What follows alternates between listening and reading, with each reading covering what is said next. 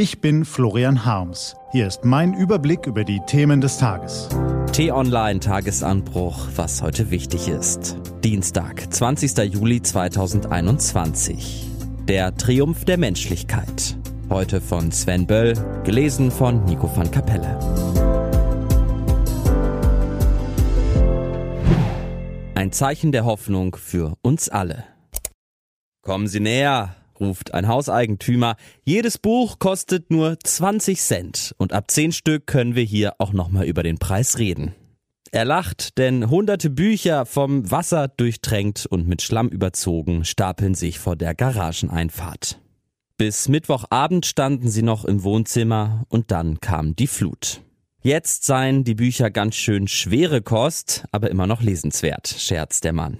Er sitzt am Sonntag mit Frau und Freunden vor seinem Haus in einer schwer getroffenen Stadt nahe Bonn. Das Aufräumteam hat es sich, so nennen sie es, in der Bibliothek ein bisschen gemütlich gemacht. Natürlich steckt in solchen Sätzen auch Verzweiflung. Und die ist angesichts der apokalyptisch anmutenden Flutkatastrophe auch sehr gut nachvollziehbar. In den rheinischen Katastrophengebieten türmen sich vor vielen Häusern Haushaltsgeräte und Möbel. In zahlreichen Orten gibt es zentrale Sammelplätze für Sperrmüll, die längst Trümmerberge sind. Straßen und Brücken sind zerstört, in weiten Teilen fiel tagelang der Strom aus. Einige Orte werden noch länger auf Elektrizität und Trinkwasser warten müssen.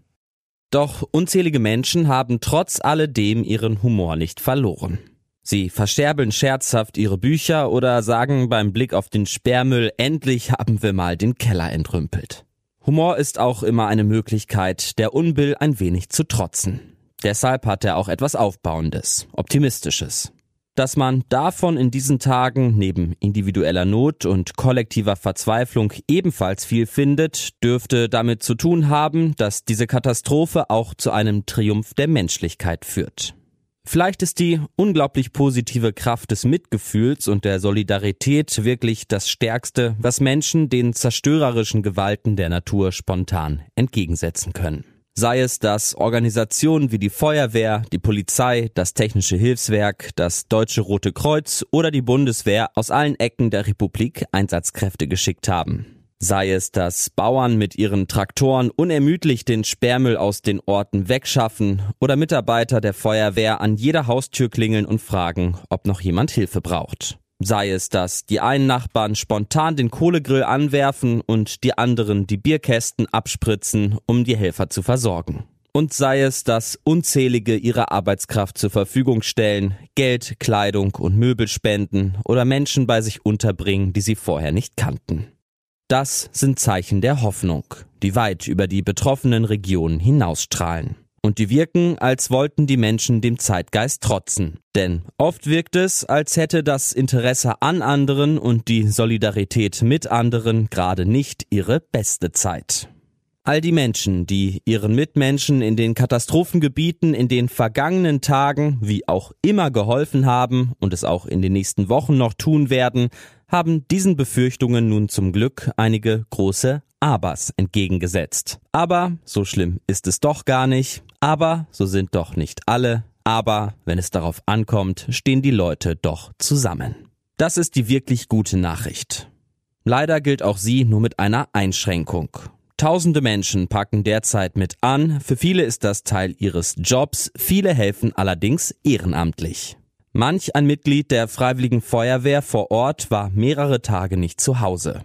Ähnlich geht es Freiwilligen, die aus anderen Regionen angereist sind.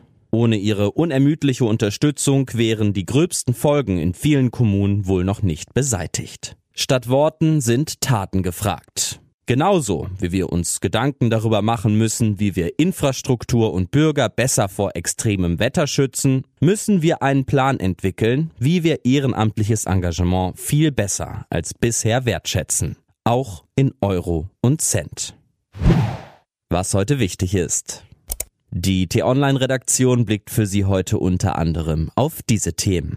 Corona kommt mit Wucht zurück.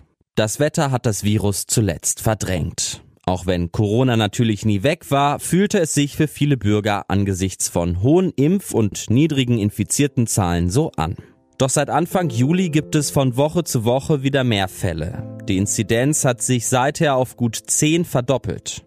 Und wie wir inzwischen wissen sollten, verhält es sich mit den Corona-Wellen nicht viel anders als mit den berühmten Kreuzberger Nächten.